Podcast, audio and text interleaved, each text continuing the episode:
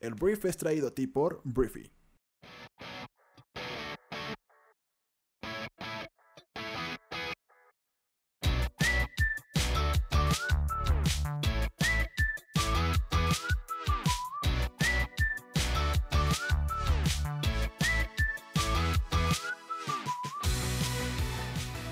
Muy buenos días, bienvenidos a esto que es El Brief. Es el programa en el cual puedes conocer las noticias más importantes del mundo en cuestión de minutos. Yo soy tu anfitrión Arturo Salazar y este programa nace de la necesidad de conectarnos con otras personas, de que cuentes con la información para construir una conversación en cualquier lugar y acerca de cualquier tema.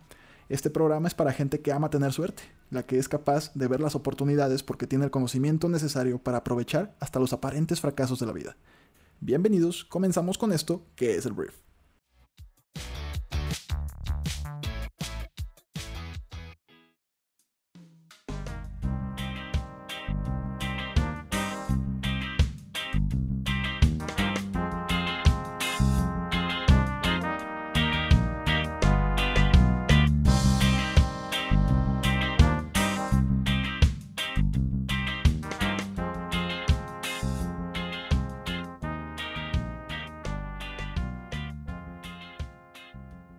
Muy buenos días, Briefers. Muy buenos días. Yo soy Arturo Salazar, uno de los fundadores de Briefy, y te damos la bienvenida a esto que es el Brief. Estoy contento. Eh, ¿Qué día es hoy? Hoy es martes 17 de diciembre. Y bueno, el día de hoy vamos a hablar de varios temas. Hay varios temas que platicar, pero voy a comenzar hablando de México, porque hay noticias en México que vale la pena que conozcas. Eh, empecemos hablando de... ¿De qué empezamos? Es que tengo... ¿Cuántas? Tengo tres. Una, dos y tres. Hablemos primero del tema del TEMEC. El TEMEC, que es el Tratado de México, Estados Unidos y Canadá, pues sigue dando de qué hablar. O sea, ayer lo platicábamos un poquito en cuanto a que pues México y Estados Unidos pues vuelven a tener un pequeño enfrentamiento eh, por algunas cláusulas que al parecer del gobierno mexicano se agregaron sin haber sido tratadas y que pues afectarían a nuestro país y a nuestra autonomía, ¿no? Entonces, menos de una semana después de la foto que sellaba el acuerdo para dar por fin una vía libre al nuevo acuerdo o nuevo tratado de libre comercio, el TEMEC, México y Estados Unidos, pues han vuelto a chocar. La la nueva piedra en el zapato es una norma estadounidense que permite que funcionarios de Washington revisen en territorio mexicano la correcta aplicación de la nueva normativa laboral que su socio se ha comprometido a implantar como parte del nuevo acuerdo.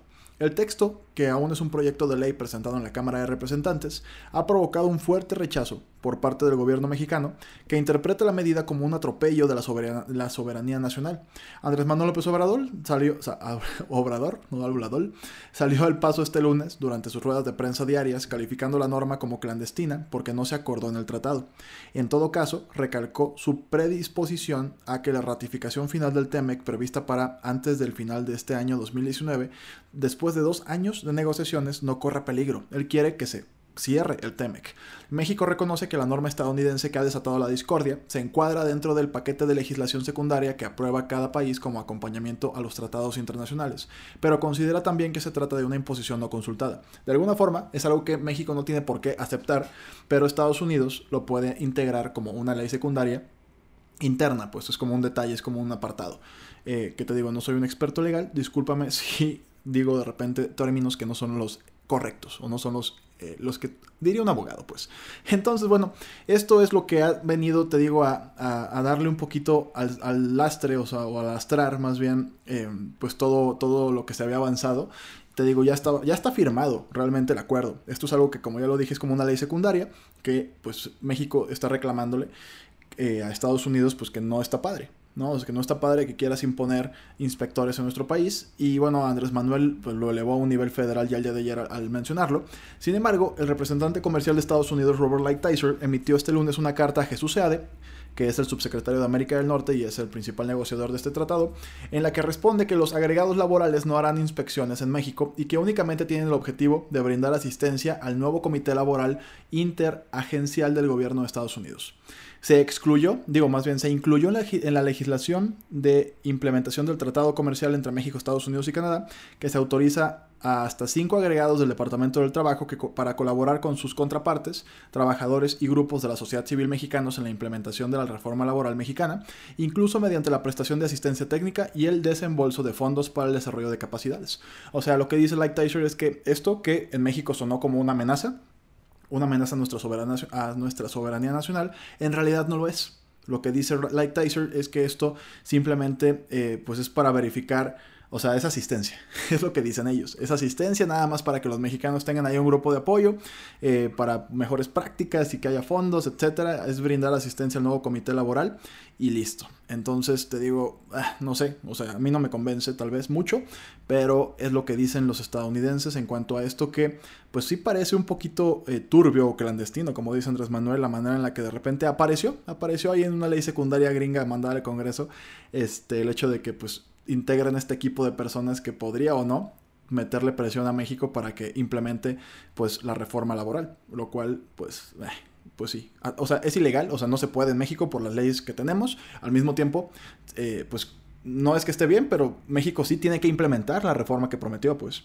Las condiciones de vida tienen que mejorar. Y por eso, también aquí pegando un poquito la nota, el, eh, el, Consejo de Representantes de la Comisión Nacional de Salarios Mínimos, que se llama la CONASAMI, acordó por unanimidad el día de ayer aumentar el salario mínimo de 102.68 a 123.22 pesos diarios a partir del 1 de enero del año 2020. El nuevo salario mínimo se determinó partiendo del actual salario, al cual se le adicionaron 14.67 pesos a través del llamado monto independiente de recuperación y aplicando un incremento porcentual del 5%. Entonces, de esta manera, el salario mínimo vigente para 2020 2020 implica un aumento global del 20%. Del 20%. Entonces, eh, si hablamos de la zona libre de la frontera norte, pasará de 176.72 pesos vigentes a 185.56 pesos diarios en 2020. Entonces, este monto se alcanzó tras aplicar únicamente un aumento porcentual del 5%, porque allá ya tienen un aumento pues ya más elevado, ¿no? Entonces, pues te digo, los mexicanos tenemos que ganar más, más dinero.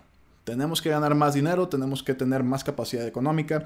Nuestra, o sea, la inflación sube y sube y los costos suben y aumentan y las ciudades cada vez son más caras, pero hay gente que no estaba ganando más. Esto a mí me parece correcto, me parece que tengamos mejores condiciones laborales, me parece que México sea un poquito menos competitivo en temas de costos, a cambio de que los trabajos en nuestro país tengan mejores condiciones y que la gente gane más para que viva dignamente. Eso a mí me parece muy bien.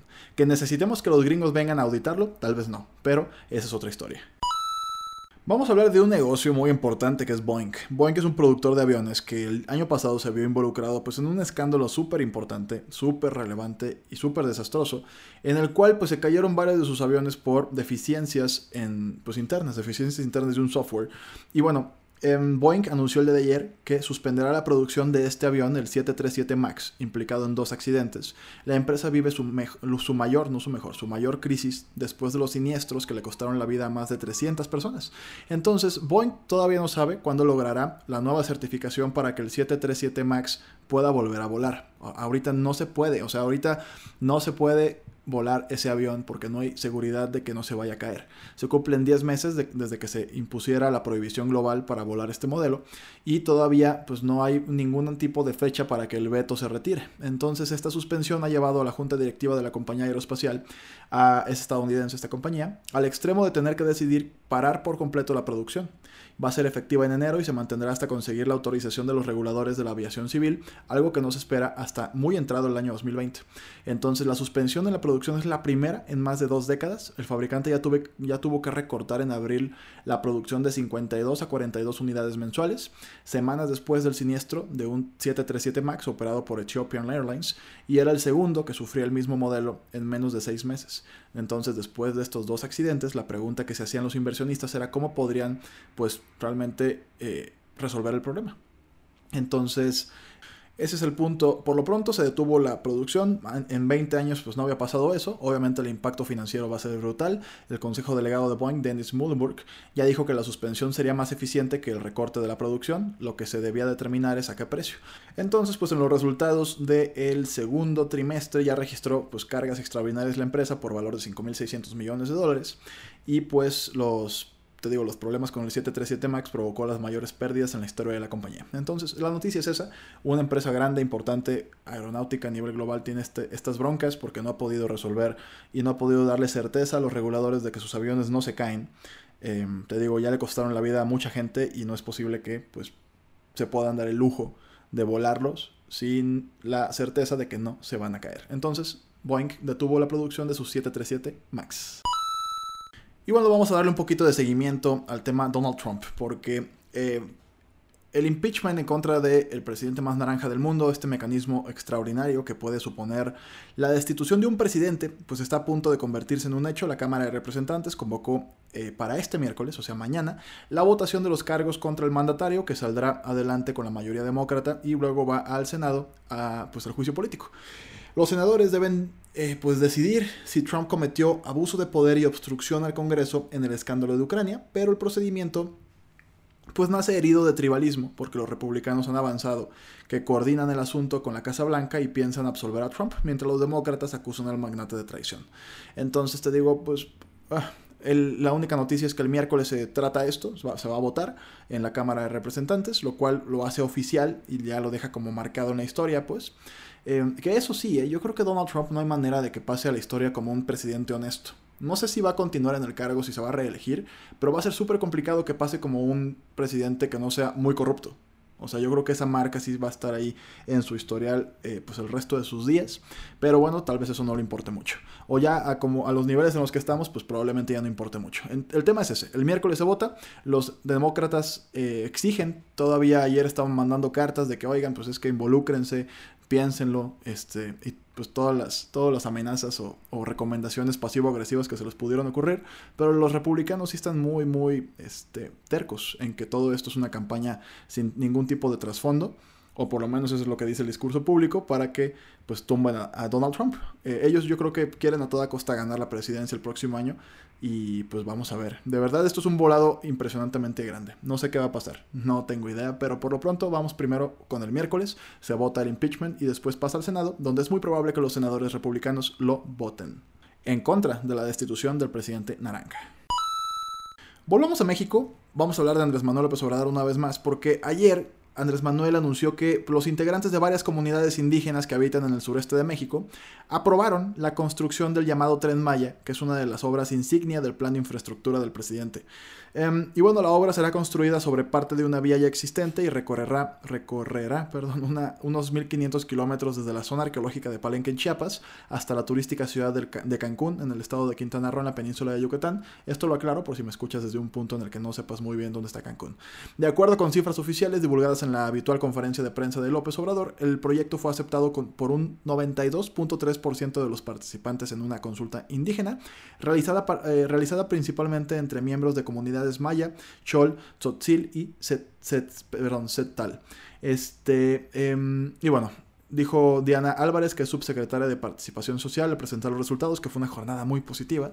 Entonces, curiosamente, sin embargo, activistas que se oponen al tren Maya aseguran que la consulta estuvo plagada de irregularidades en un proceso que calificaron como una simulación que busca dar una aparente o una aparente legitimidad al proyecto.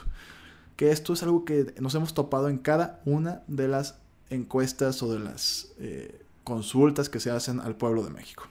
Todas han sido criticadas porque no tienen, pues obviamente, visibilidad, no hay nadie que las esté monitoreando, o sea, y al final de cuentas, esto es una obra que vale 6.3 mil millones de dólares, que se supone que se va a iniciar la primera semana de enero, y que yo me imagino, no lo sé, pero no sé si ya tenga todo el tema de las, los reportes de impacto medioambiental, o sea, todo lo que debe de tener una obra de este calibre, porque va a pasar por selva, porque sí, mucho va a ser eh, efectivamente eh, vías del tren que ya existen, pero también va a haber mucha deforestación. Entonces, te digo, por lo pronto, la noticia cuál es, se aprobó con un 92.3% eh, entre las comunidades indígenas del sur del país la construcción del tren Maya, pero pues tristemente una vez más no contamos con los mecanismos o la institución, o, sí, pues la institución que nos pueda dar validez, una validez real de que el proyecto que se está proponiendo pues tuvo una aprobación y una metodología que pueda ser validable. Ese es el problema. El INE, pues, que el Instituto Nacional Electoral, pues recibe un recorte brutal este año, pero al mismo tiempo, a la hora de que quieres hacer una consulta, pues mandas a la gente de tu propia maquinaria gubernamental a hacer la consulta y pues obviamente deja muchos huecos, primero para que la oposición te critique, y en segundo lugar, pues para que efectivamente, pues yo no sé si la gente que mandaste a hacer la encuesta efectivamente está capacitada. Porque es algo muy serio hacer una encuesta, una consulta, una votación, es algo muy serio. Entonces te digo, pues te digo, tristemente eh, el gobierno de nuestro país no le ha apostado a validar sus propias consultas ciudadanas, las cuales, pues esto le quita mucha credibilidad y es algo que este gobierno no se debería de permitir quitarse credibilidad a sí mismo. Porque nada les costaría hacerlo bien, hacer las cosas bien, pero no lo hacen. Entonces, eso que provoca que la oposición tenga material para criticarlos, pero como que confían en la aprobación que tiene el gobierno federal y que pues nadie los ha podido derrumbar de su más de 60% de aprobación, pero están abusando. O sea, están abusando en procesos y en decisiones que cuestan 6.2 mil millones de dólares a nuestra nación, diciendo que pues lo aprobaron un 92.3% de las personas. Eso es lo que a mí me parece incorrecto. Hablemos de fútbol, vamos a hablar de los octavos de final de la Champions League que se sortearon el día de ayer por la mañana. Eh, y nada más voy a decir quién va contra quién para no meternos ni engancharnos con nada. El Paris Saint Germain de, Francia juega los octavos de final contra el Borussia Dortmund de Alemania.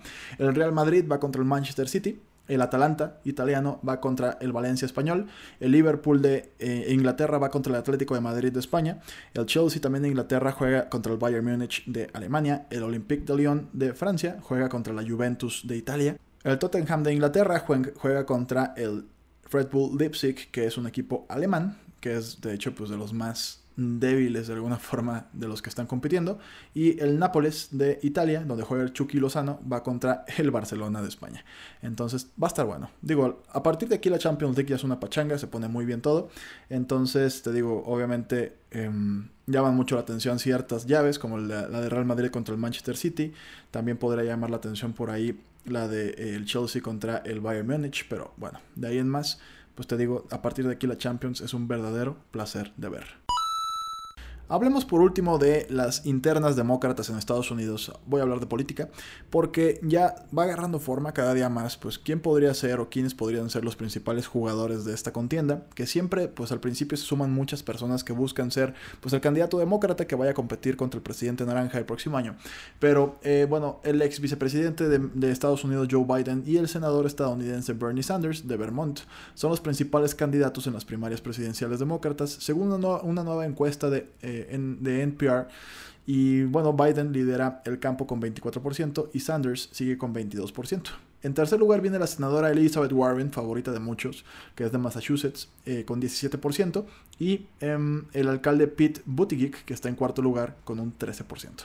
Entonces, em, el empresario tecnológico Andrew Yang ocupa un quinto distante lugar con 5%, seguido por el exalcalde de la ciudad de Nueva York, Michael Bloomberg, con un 4%. Hay otras dos senadoras, Cory Booker y Amy eh, Klobuchar, que tienen 4% también. Y los candidatos restantes tienen el 1% del apoyo menos. Entonces te digo, este, este, pues este juego va a estar entre Joe Biden, el Elizabeth Warren probablemente alcance a repuntar cuando haya otras personas que se vayan bajando de la carrera.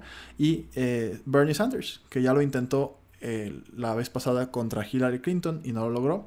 Veremos si ahora le alcanza Bernie para llegar a la, a la candidatura el, Bernie Sanders es de izquierda, o sea, tiene, eh, pues, digo, realmente Elizabeth Warren también es más de izquierda. Entonces, pues Estados Unidos podría acabar volteando también a la izquierda, así como lo ha hecho Latinoamérica con Andrés Manuel López Obrador, con Fernández en Argentina, con, bueno, realmente los únicos de derecha muy, muy extremos ahorita son Brasil, con este Bolsonaro, perdón, que el otro día afirmó que podía tener cáncer de piel, por cierto. Eh, no es breaking news ni nada, ya tiene algunos días. Y también este Duque en Colombia también es de derecha. Este, pero bueno, eh, eso es el tema. Eh, Estados Unidos, te digo, se la va a jugar yo creo en los demócratas entre Biden, Warren y Sanders.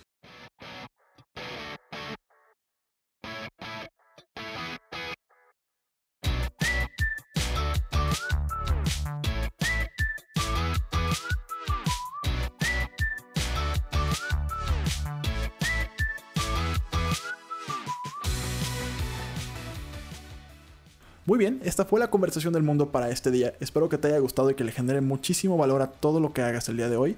Recuerda que puedes compartir este programa con tus amigos y familiares porque nos ayudas a impulsar la inteligencia colectiva de este planeta. Entonces, gracias por estar aquí. Yo soy Arturo y nos escuchamos el día de mañana. Un fuerte abrazo. Adiós.